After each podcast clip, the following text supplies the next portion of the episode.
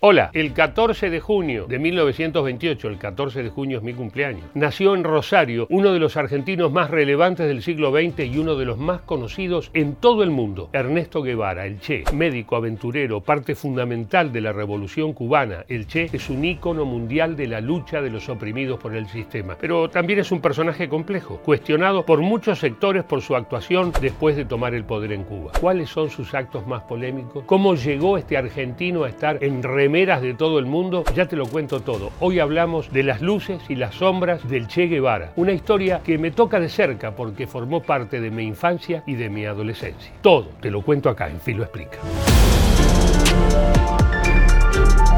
Ernesto Guevara fue el mayor de cinco hermanos. Sus padres, Ernesto Guevara Lynch y Celia de la Serna, pertenecían a familias aristocráticas y con mucho dinero. En ese contexto creció Ernestito, que iba a cambiar y de qué forma la historia familiar. Durante su infancia vivió en Misiones, Buenos Aires y Córdoba, donde se quedó hasta los 19 años. Era un buen nadador, le gustaba mucho nadar. Él le gustaba el deporte para desarrollarse.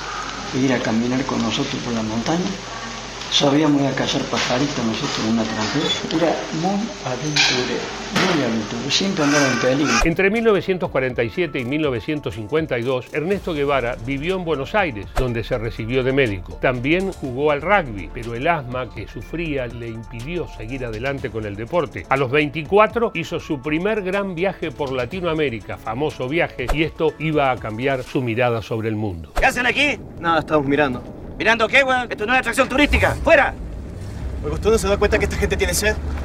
¿Por qué no le da un poco de agua, carajo, eh? Este viaje que el Che hizo con su gran amigo Alberto Granado implicó un contacto directo con los sectores sociales más oprimidos de América y le reveló las características de las desigualdades que sufría la región. Después vivió en Guatemala hasta que en 1954 se instaló en México. Un año después conoció allí a Fidel Castro. El Che era un hombre de pensamiento muy profundo. Y el Che tuvo un excepcional posibilidad en los primeros años de la revolución. Porque por sus cualidades, cada vez que hacía falta un hombre para un cargo importante, ahí estaba el Che. Era realmente multifacético. Fidel lo invitó a sumarse al movimiento 26 de julio, un grupo guerrillero que tenía como objetivo final derrocar al dictador de Cuba, Fulgencio Batista. El Che se sumó, sin dudarlo. El 25 de noviembre de 1956, 82 integrantes del movimiento 26 de julio entre los que estaban Fidel Castro, su hermano Raúl, Camilo Cienfuegos y el Che Guevara, partieron desde México en un yate, el yate Granma. Estaban dispuestos a hacer la revolución en Cuba. 16 días después del desembarco,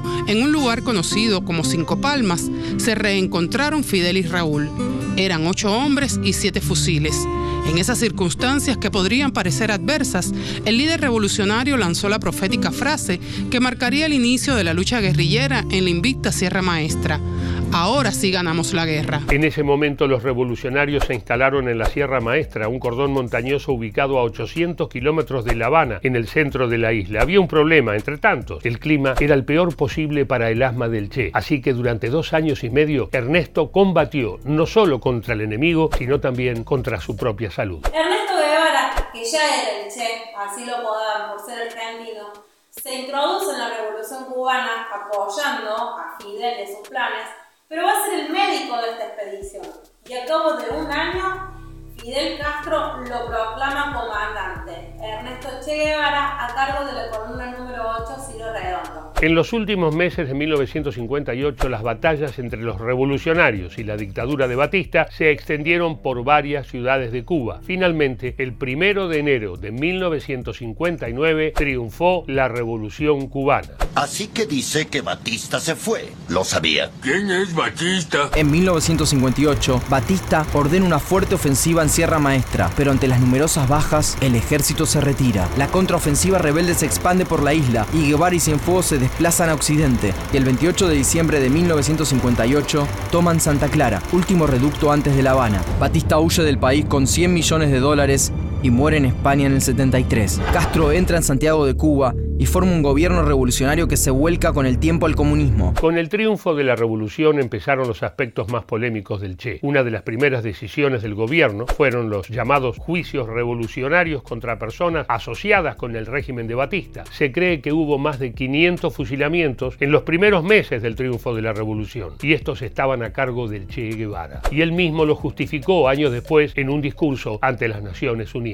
Fusilamos y seguiremos fusilando mientras sea necesario. Nuestra lucha es una lucha a muerte. Nosotros sabemos cuál sería el resultado de una batalla perdida y también tienen que saber los gusanos cuál es el resultado de la batalla perdida hoy en Cuba. En esas condiciones nosotros vivimos por la imposición del imperialismo norteamericano. Entonces, el Che, héroe o villano. La cuestión de los fusilamientos no es la única polémica alrededor de su figura. También está su visión sobre la homosexualidad, que la revolución cubana siempre persiguió y condenó. Y aunque no hay registro del Che hablando en público sobre el tema, se considera o se sabe que apoyaba la posición que entonces tenía y siempre tuvo Fidel Castro. Muchos de esos pepillos vagos, hijos de burgueses, andan por ahí con unos pantaloncitos demasiado estrechos, algunos de ellos con una guitarrita en actitudes elvipreslianas y que han llevado su libertinaje extremo de querer ir a algunos sitios de concurrencia pública a organizar sus shows feminoides. La sociedad socialista no puede permitir ese tipo de degeneraciones.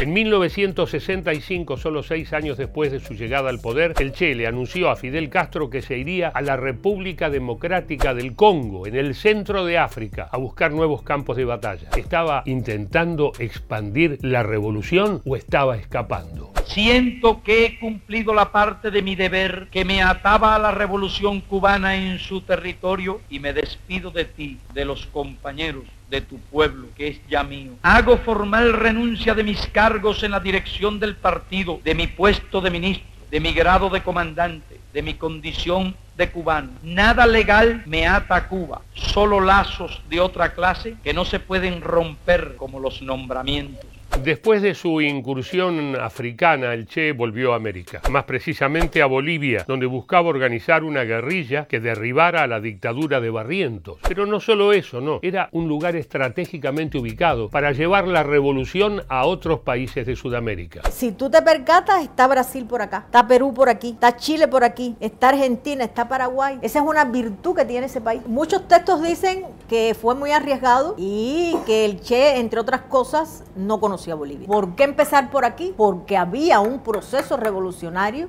que él quería conocer porque en su país él partía de la base de que no había, había vivido nunca un proceso revolucionario. Bolivia sería el final de la aventura revolucionaria de Ernesto Guevara. El 9 de octubre de 1967 el Che fue capturado en un combate en la quebrada del Churo y trasladado a la higuera. Allí fue asesinado en la higuera. Lo recuerdo perfectamente en ese entonces. Yo tenía 15 años. Este hombre hoy con 75 años se tomó la última foto con Ernesto el Che Guevara en Bolivia antes de que fuera fusilado. Todos nosotros hubiésemos querido que él hubiera tenido que afrontar un proceso legal con realmente jueces imparciales y afrontar todos los asesinatos cometió en Cuba. Apenas murió el Che, lo que nació fue el mito, un gran mito, pero también las contradicciones y las preguntas. ¿Fue un líder que buscaba terminar con la desigualdad o un fanático fundamentalista poco abierto a la diversidad de pensamiento? ¿Fue un humanista o un asesino? Además, su figura fue de alguna manera cooptada por el capitalismo. Como sabrás, su cara, su cara está en todo tipo de productos, remeras, mochilas, tazas, fundas de celular, donde se te ocurre ¡Hey! ¡Ustedes tres! Las cadenas del capitalismo los ata a la máquina de la codicia que los esclaviza. A ver, ¿quién de ustedes? ¡Eh! Eres el tío de las camisetas. Ah, sí. ¿Qué? Ah, sí, mi camiseta. Eres tú, ¿verdad? El barbudo. ¿Qué hace mi cara en tu camiseta? El capitalismo no puede consumir a quienes lo combaten de manera victoriosa, pero sí puede combatir y consumir y, y, fagocitar a quienes este, tienen un gesto eh, romántico y finalmente no pueden eh, vencer ese capitalismo. Y creo que esa es una de las características por las cuales el Che Guevara se convierte en un icono de consumo también. Durante las últimas cinco décadas, el rostro del Che Guevara fue el símbolo de las luchas contra la opresión en todo el mundo. Se le dedicaron poemas, canciones y mil banderas, pero todavía se sigue discutiendo su verdadera esencia. Su figura polémica y rebelde a través de los años sigue siendo objeto de conflicto. El Che Guevara. Salud, chau y hasta la próxima.